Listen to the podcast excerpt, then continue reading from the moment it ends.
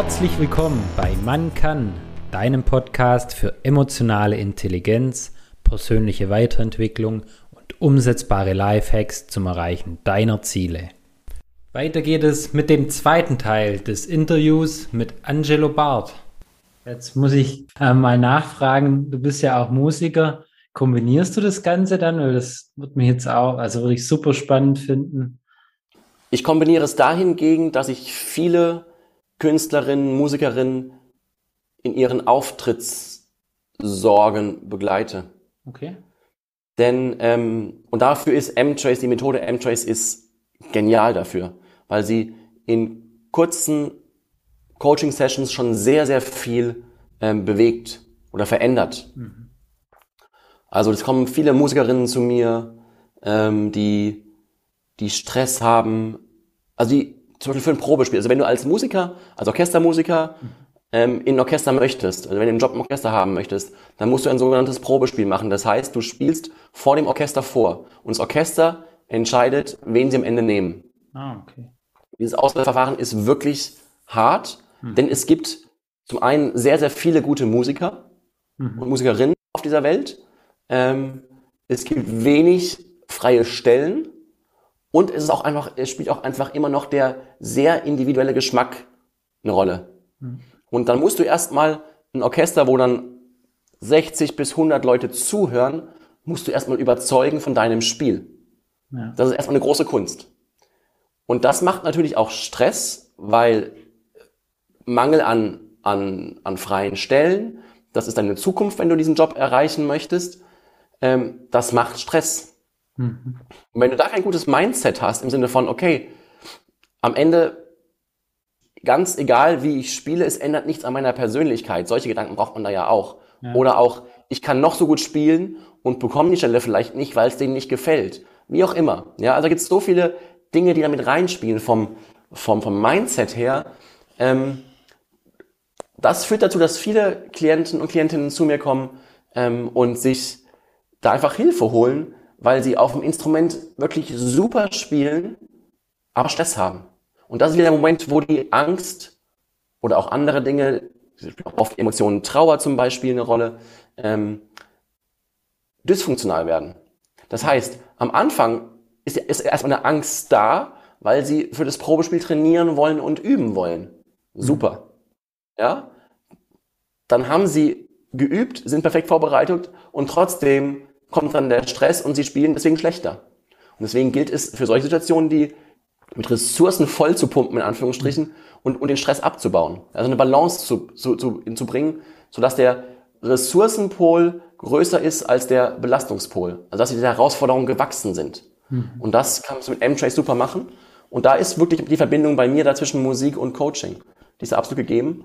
Ähm, ich kenne auch viele Leute und auch bei mir gibt es auch ein paar Sportlerinnen und Sportler, die zu mir kommen und die sagen, Mensch, im Wettkampf, ich kann mich nicht 100% fokussieren. Mhm. Ja? Und das brauchst du auch im Sport. Klar, du kannst die Energie nutzen, diesen Stress auch, um noch mehr Energie da reinzupumpen. Manchmal ist es kontraproduktiv. Schau dir dieses Beispiel von dieser Eiskunstläuferin mhm. an, jetzt bei Olympia. Das ist, ich weiß ihren Namen jetzt leider nicht, diese 15-Jährige, genau. dieses Supertalent. Und dann war ja viel drumrum, Tohu Babu, alle waren, für alle war vorher klar, die gewinnt Gold. Mhm. Und dann war die, war, war die so in den Medien, wie gesagt, dieser Doping-Geschichte und, und, und. Was ist passiert? Die ist zweimal gestürzt und so, ja. Das Mädchen war am Boden zerstört. Mhm. Was ich verstehe. Ja, ja. Ähm, und auch da wieder interessant, im Nachhinein zu sehen, wie die Trainerin auf sie reagiert hat. Mhm. Für mich völlig unempathisch, ja. Das ist aber nur das, was ich bei den Bildern gesehen habe. Das fand ich irgendwie so, einfach mal das Mädchen in den Arm nehmen und, und einfach, nur, einfach nur lieb haben und wertschätzen. Ja. ja. Aber was ist aber, eigentlich war der Ausgangspunkt ja, was war bei dem Mädchen oder bei dieser jungen Frau? Ähm, die kann ja, die kann das alles doppelt und dreifach springen und landen und toll, toll mhm. einfach Eiskunst laufen. Eine tolle Performance abliefern. Aber das, aber die war so gestresst im Kopf vermutlich, dass einfach die, ähm, die Kühe nicht nicht abliefern konnte, wie sie es eigentlich eintrainiert hatten. Eigentlich immer, wahrscheinlich auch nachts um drei, wenn man sie weg kann. Ja. Da braucht man einfach auch wirklich eine gute Konstitution vom, vom emotionalen Haushalt, von den Gedanken, von den Glaubenssätzen, dass die einfach gestärkt da reingehen, die Sportler und Musiker. Ja, das eigentlich, ich würde jetzt fast sagen, das emotionale Zentrum in dem Moment nicht wirklich an ist und das ganze Unbewusste ablaufen kann. Naja, oder das Emotions so an ist, dass es dich stärkt. Ja. Ja? Also, dass du zum Beispiel so eine Angriffsmotivation hast im Sinne von, also heute hole ich hier den, äh, den, äh, die Olympiamedaille. Mhm. Also so, ein, so, eine, so eine gewisse Art von Ärger, solange sie funktional ist, im Sinne von Grit haben. Also ja. ich erreiche heute was. Da ist eine Emotion, die ist super, weil du was erreichen möchtest. Ja. Nur wenn es halt darüber hinausgeht, dann ist es schlecht, ja. Bestes Beispiel, schau dir, ich sage nur 7 zu 1, Brasilien, ne? Ja. Wir wissen alle, was passiert ist. Die Brasilianer, die waren so euphorisch, die waren sich so 100% sicher, dass sie das gewinnen werden gegen Deutschland. Und die, da war der Fall, die Fallhöhe war unglaublich, als es 1 oder 2-0 fiel. Und jeder von uns, der, jetzt ist ja ein Männer-Podcast, jeder von uns weiß, im Fußball ein 2-0 ist locker aufzuholen. Mhm. Ja? Aber das ging dann so steil bergab, weil es war für die überhaupt nicht auch nur annähernd vorstellbar, dass sie zurückliegen könnten. Ja? Mhm. Also da war die, die Freude, die war übersteuert und war schon in Euphorie. Und dann war die Fallhöhe zu hoch und das Thema war durch für die. Und dann wissen wir ja, wie es ausging. Zum Glück gut für uns. Ja. ja. Aber es ist heutzutage noch so, dass wenn du in Brasilien einen schlechten Tag hattest und du wirst gefragt, wie war dein Tag, dann heißt 7 zu 1. Ja. Das hat sich eingebrannt in die brasilianische Seele. Ja. So wie für uns das Wembley-Tor. Ja. Das weiß auch jeder. Wembley-Tor weiß jeder, was es bedeutet. Ja. Insofern braucht es schon Emotionen. Oder auch, wo wir beim Fußball sind, weil du ja gerade sagtest, ähm, dass man Emotionen ausschaltet. Die Expression, also bei den Expressionen, was, was zeigen Fußballer nach einem geschossenen Tor? Die erste Reaktion ist meistens sowas wie Ärger und Triumph. Und erst danach kommt eine Expression von Freude. Also ist so dieses Ah, dieses Oh, ich habe ein Tor geschossen. Das ist erstmal so ein Bam, ich habe es geschafft, ja. Es ist dieses Stolz, Triumph, Ärger im Sinne von ich habe was erreicht. Da bist du im roten Feld von Durchsetzung und Einfluss. Und danach kommt dann die Freude mit den anderen, mhm. ja. Also diese Emotionen sind schon auch wichtig, absolut. Mhm. Nur du musst sie halt im funktionalen Zustand haben. Das ist wichtig. Ja, stimmt.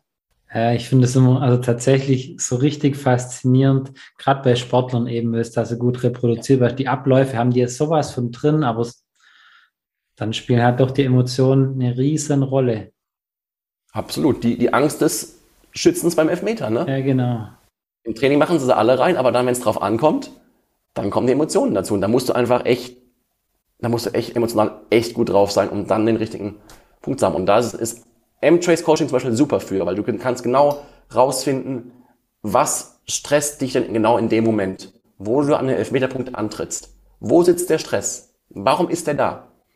Und was macht's mit dir? Und wie kannst du das quasi anders kanalisieren, um da 100% mit Ressourcen gestärkt reinzugehen und sagen, ich mach das Ding jetzt rein. Mhm. Und auch wenn Manuel Neuer vor mir steht. Mit dem Manuel Neuer zusammen rein. genau. ja, spannend. Ja. Was waren jetzt auch wirklich auf dein Leben mal bezogen, vielleicht deine emotionalsten Momente, Erlebnisse und was hast du für dich da auch daraus lernen können? Boah, jetzt wäre ich selbst schon emotional. Super. ähm, ich glaube, dass ein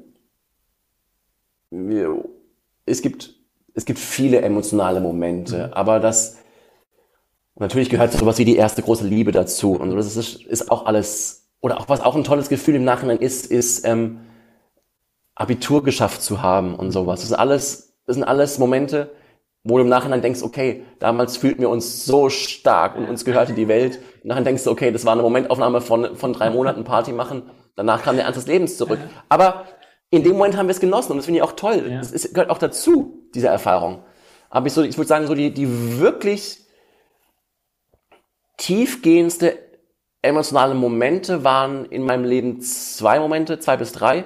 Das war zum einen ähm, der Tod meines Vaters. Das hat mich echt emotional mitgenommen, weil es auch sehr plötzlich kam, überraschend. ich war auch noch sehr jung. Ich war 30 damals, mhm. als er gestorben ist. Und das hat ähm, mich zum einen so ein bisschen rausgerissen damals, mhm. hat aber auch, und das fand ich auch so schön zu sehen, unglaublich gezeigt, wie gut der Rest unserer Familie zusammenhält. Okay.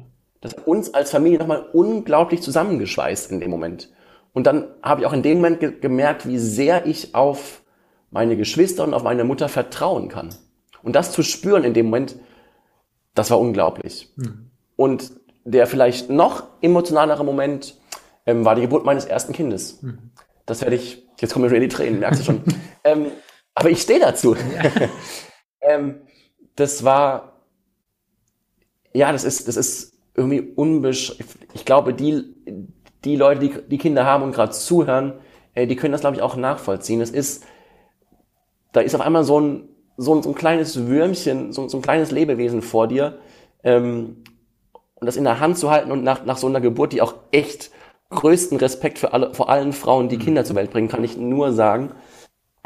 Aber das in der Hand zu halten und zum einen sofort diese Verantwortung für dieses Kind zu spüren, aber auch diese bedingungslose Liebe. Mhm. Du weißt, das ist ein Teil von dir, so kitschig es auch klingen mag, aber dieses Kind gehört ab sofort zu dir. Ja?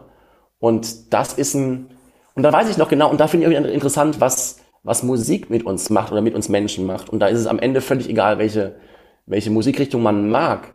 Ich als Musiker und als Geiger mag natürlich auch sehr, gerne klassische Musik, logischerweise. Und ich war damals, nach der Geburt meines Sohnes, ähm, war ich ähm, direkt in Elternzeit für drei, vier Monate. Auch eine ganz tolle Zeit gewesen, auch emotional eine ganz tolle Zeit.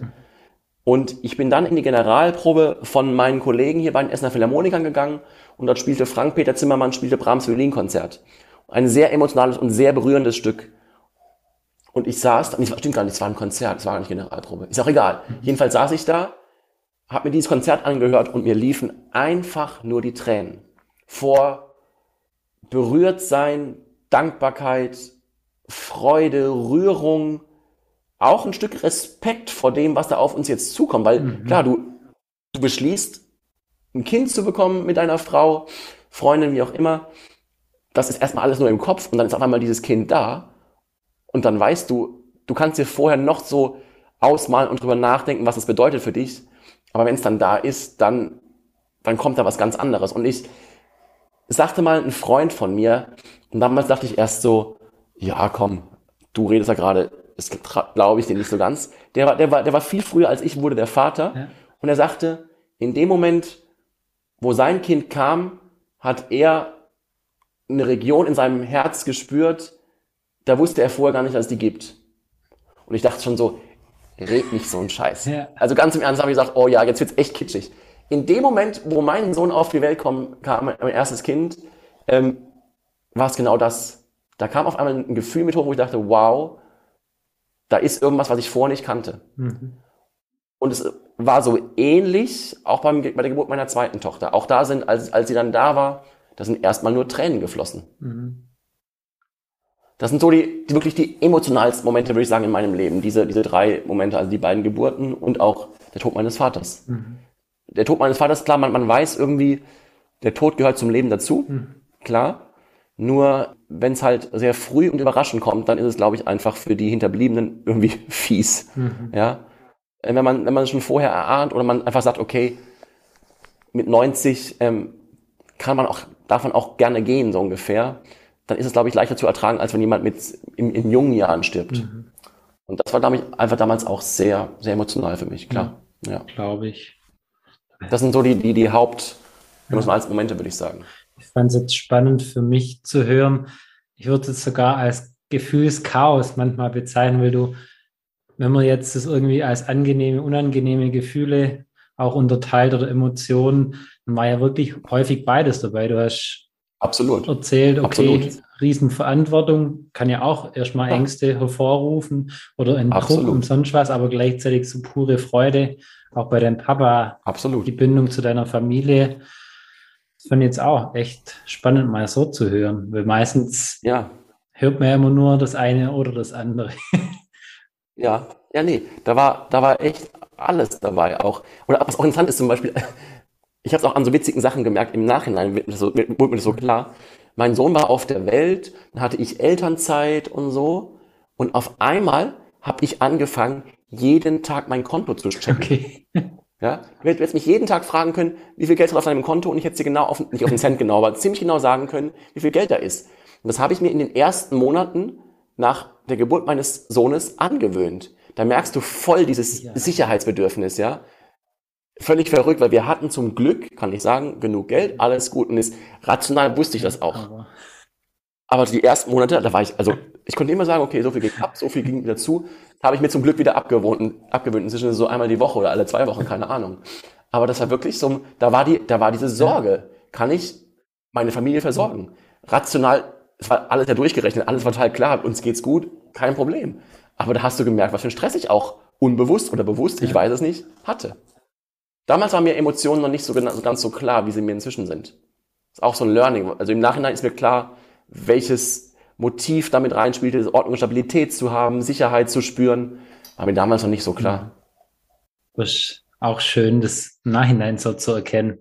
Ich finde, es darf Absolut. auch mal nicht alles von vornherein klar sein. Das Abenteuer des ja. Lebens. Absolut. Ist ja auch schön. Also uns auch in dem Moment zu erleben, ist auch wunderbar. Ne? Man muss ja auch nicht immer alles analysieren. Nee. Man darf ja auch mal eine Emotion haben, ohne zu wissen, was für eine Emotion es gerade ist. Hauptsache man unterdrückt sie nicht. Ja, das stimmt. In den meisten Fällen, wie du es vorhin gesagt hast, je nachdem. ja. Ich hatte auch mal eine Situation in, in, in einem Coaching, wo mir eine Klientin über, gegenüber saß, die genau das gleiche Thema wie ich hatte, nämlich ähm, der frühe Tod ihres Vaters. Ja, plötzlich und früh. Das war genau mein Thema und das war damals noch, na, wobei, das war so sechs Jahre her bei mir und bei ihr war es relativ frisch.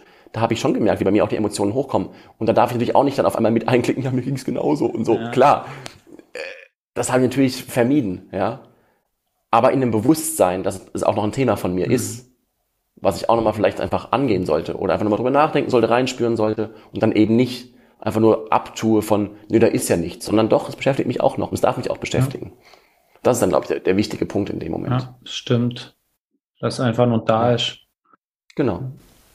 Jetzt habe ich noch eine vielleicht spannende Frage auch für dich. Ähm, Gibt es irgendwas, ja. wo du jetzt sagen würdest, da glaubst du daran und andere Menschen denken, das ist verrückt? Wow, hättest du mir die Frage nicht, bevor wir uns getroffen haben, stellen können, ich mir nachdenken kann? Also wo ich dran glaube, was andere Leute sagen, gibt's nicht. Ja, oder die das, wenn sie das hören, eher als verrückt einstufen würden. Naja, also es gibt bestimmt noch Verrückteres, muss ich noch weiter darüber nachdenken. Nur manchmal ist es so, dass Klienten und Klientinnen zu mir kommen und ich ihnen so ein bisschen von M-Trace zum Beispiel erzähle. Mhm. Und dann erzähle ich aus dem limbischen System und dann erzähle ich aus dem präfrontalen Kortex und dann erzähle ich, was, ähm, was die Emotionen mit uns machen, wie wir die wieder einfangen können. Und ich sage ihnen, das funktioniert über Blickpunkte, wo man hinschaut. Du bist ja auch M-Tracer, du kennst das ja. ja. Ähm, und dann schaut man da hin und dann wird der Stress intensiver, wenn du auf diesen Punkt schaust, wo Leute erstmal denken so, äh, hat er noch alle Tassen im Schrank? Ja. Und da zeigt mir die Erfahrung, dass es funktioniert mhm. und die Leute, die sich dann darauf auch einlassen und eine M-Trace-Sitzung in Anspruch nehmen, auch echt verblüfft sind. Nur da kann man sie auch oft dran, von überzeugen. Mhm. Ja? Insofern glauben sie dann irgendwann dann doch dran. Ob es irgendwas anderes gibt noch, wo ich dran denke, dass es gibt, fällt mir jetzt so spontan gerade nichts ein, aber hast du eine Idee? Mach mal doch, mach mal so ein Ja und Nein ernster und dann können wir mal schauen, ob ich dran glaube oder nicht. Ich muss, also ich finde das Beispiel mit dem Blickpunkt auch schon nicht schlecht. Also für mich ist sowas, ähm, Beispiel gerade mit Hypnose. Mhm. Für mhm. mich ist es sowas. Machst du, ne? Du machst Hypnose, ne? Du kannst Hypnose. Ne? Genau, ne? sowas ganz Offensichtliches, ja. wo aber die Leute, wenn sie das wirklich mal erlebt haben der Trance waren, auch dran glauben, wozu sie selber im Prinzip fähig ja. sind. Und da finde ja. ich ja, das mit dem Blickpunkt ist auch, das sind Dinge, wie auch die meisten Coaching, die muss man selber mal erlebt haben. Absolut. Dass man wirklich, ja, in dem Fall dran glaubt. Darum finde ich das Beispiel eigentlich schon auch nicht schlecht. Aber also und davon, davon bin ich voll überzeugt. Und ich muss auch sagen, als ich damals von, dieser, von diesem Ansatz von M-Trace hörte mhm. und auch davor, bevor ich M-Trace, habe ich auch noch eine Wingwave-Ausbildung gemacht damals, dachte ich auch so, ob das funktioniert, ist nicht alles Hokuspokus. Ja? Mhm. Was mir bei M-Trace überzeugt, ist zum einen, dass ich merke, es funktioniert wunderbar mit den Klientinnen mhm. und Klienten. Aber oder und, dass auch so viele Studien damit rein drinne stecken. Mhm. Ja? Das heißt, ich kann also auch bei unserer Ausbildung, wo wir M-Trace Coaches ausbilden, wir können alles mit Studien belegen, warum wir was wie machen. Mhm. Da bin ich auch so ein Typ, wenn ich eine Studie habe, dann weiß ich auch, okay, da ist auch noch so ein bisschen Fundament mit dabei und es ist nicht einfach nur so ein Hokuspokus. Ja? Und dann noch die Überzeugung, also die Überzeugung zu haben, okay, es funktioniert, weil die Studienlage spricht darüber klare Worte und gleichzeitig auch noch das Erleben, was es mit den Klienten und Klientinnen macht im Coaching. Hm. Diese Kombination, deswegen glaube ich dazu 100% dran und ich habe auch noch ehrlich gesagt noch niemanden erlebt, der entweder aus der Ausbildung bei uns raus ist oder auch Klienten, die bei uns raus sind, die gesagt haben, es hat nicht funktioniert. Mhm. Aber die am Anfang erstmal ein bisschen, nennen wir es skeptisch waren ja. und sagen, aha, okay, ich probiere es mal aus. Und auch ganz spannend, ich hatte gerade letzte Woche hatte ich im Coaching, da kam jemand zu mir, der kam rein, sehr adrett gekleidet, ein bisschen steifer Typ vielleicht. Mhm. Dann habe ich mir so erzählt, was wir mit M-Trace machen, was M-Trace kann. Wir nutzen bifokale Achtsamkeit. Er sagte so, mhm, mhm, und wirkte sehr skeptisch. Mhm. Und dann haben wir also angefangen zu arbeiten und dann kommt der Moment, wo ich sage, jetzt suchen Sie mal den Blickpunkt, also mit dem war ich bei du, also such mal den Blickpunkt, wo du hinschauen musst, dass dieses Gefühl intensiver wird. Und der guckte dorthin und es dauerte keine 15 Sekunden und bei dem flossen die Tränen. Krass. Ja? Das war wirklich krass zu sehen. Und danach hat er auch gesagt, ich habe es am Anfang nicht für möglich gehalten. Mhm. Und er ging mit einem, mit einem, also die ging echt einmal rumgedreht, ging aus, aus meinem Coachingraum raus, ja. Ähm, war spannend zu sehen, wie das funktioniert hat. War wirklich spannend zu sehen. Und das ist so eine Sache, wo ich wirklich dran glaube. Ja. Und auch glauben kann, weil es auch einfach wissenschaftlich unterfüttert ist, glaube ich. Ja. Das finde ich auch geil. Gerade als studierter Ingenieur mag ich das doch ja. auch sehr, wenn die Forschung ja, irgendwas belegen kann und dass man da wirklich auf Grundlagen aufbaut. Das macht dann schon genau. mal noch richtig Spaß. Total. Ja. Total. Also die Arbeit mit Menschen macht echt mhm. Spaß. Definitiv. Absolut. Ja. Gehen wir mal Richtung Ende. Gibt es noch irgendwie, ich weiß nicht, vielleicht auch so ein Lebensmotto von dir oder ein Zitat? Also ich selber bin immer ein riesen Zitate-Fan. Nee, habe ich komischerweise überhaupt nicht. Okay. Also woran ich arbeite, ist, ähm, was mir aber auch nicht immer gelingt, gelingt mir lang nicht immer, ähm, ja, schwer zu beschreiben, einfach manche Dinge nicht so wichtig zu nehmen, die einen in einem gewissen Moment stressen. Da bin ich besser drin geworden, seitdem ich die ganzen Ausbildungen gemacht habe und auch mich selbst damit beschäftige. Aber manche Dinge gelassener zu sehen. Also Gelassenheit ist so ein Ding, was, was eigentlich, glaube ich, in vielen Situationen helfen würde. Gelingt mir nicht immer, um Gottes Willen. Ich würde mir wünschen, es wird mir immer gelingen. Also da bewundere ich zum Beispiel meine Frau. Die kann in vielen Dingen, wo es noch so stressig ist, kann die echt gelassen bleiben.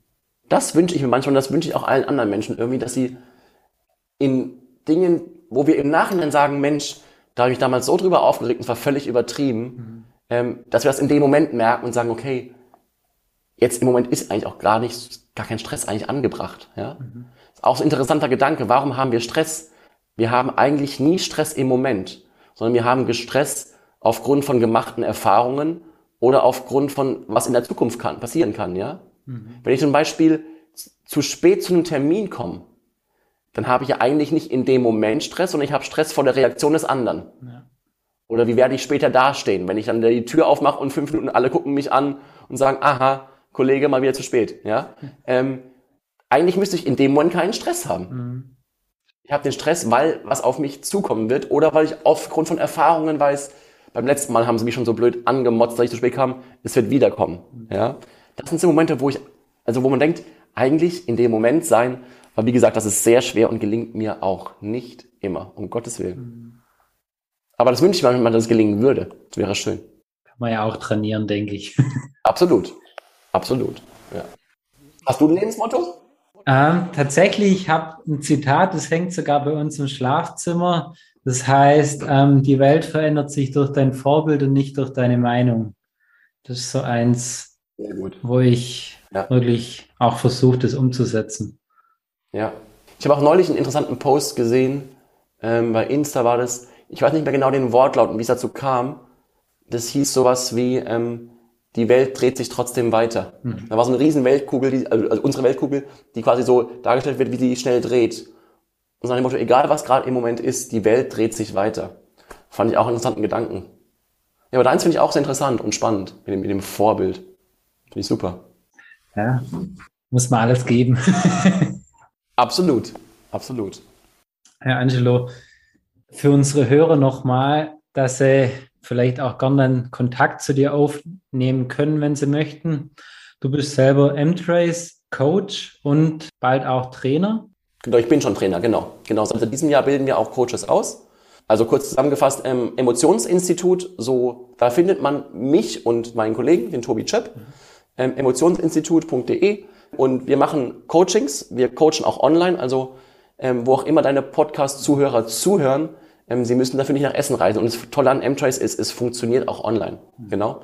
Und wir bilden eben auch Coaches aus. Ab sofort. Also wenn jemand Interesse hat, M-Trace Coach zu, Coach zu werden, in Essen Ausbildungen einfach googeln oder auf emotionsinstitut.de gehen und da einfach mal stöbern und uns anschreiben. Und wenn Fragen auch zu dem Thema sind, gerne einfach anschreiben, weil ich finde, es ist ein Thema, was ungemein wichtig ist und da kann man gar nicht zu viel fragen und über Antworten nachdenken. Wenn ich die Antwort nicht weiß, dann ist es auch gut für mich, weil dann kann ich auch ein bisschen wieder weiterbilden, informieren. Verlinkst gerne in die Show Notes deine Homepage, Danke. auch Kontakt von dir. Dann kann jeder auf dich zukommen, wenn Fragen sind. Super, gerne. Dank dir. Und dann, weiß nicht, wenn du noch irgendwas an unsere Zuhörer zum Abschluss sagen möchtest. Ich glaube, das war genug, oder? Wie man sieht, kann es genug geben. Wahrscheinlich, wahrscheinlich in dem Moment, wo wir auflegen, dann denke ich, ach, hättest du mal noch das gesagt.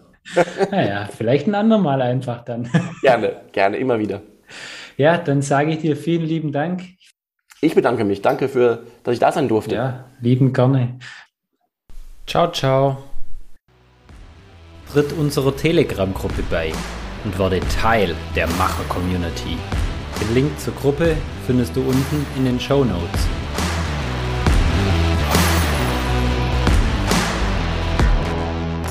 Werde zum Macher und Regisseur deines Lebens.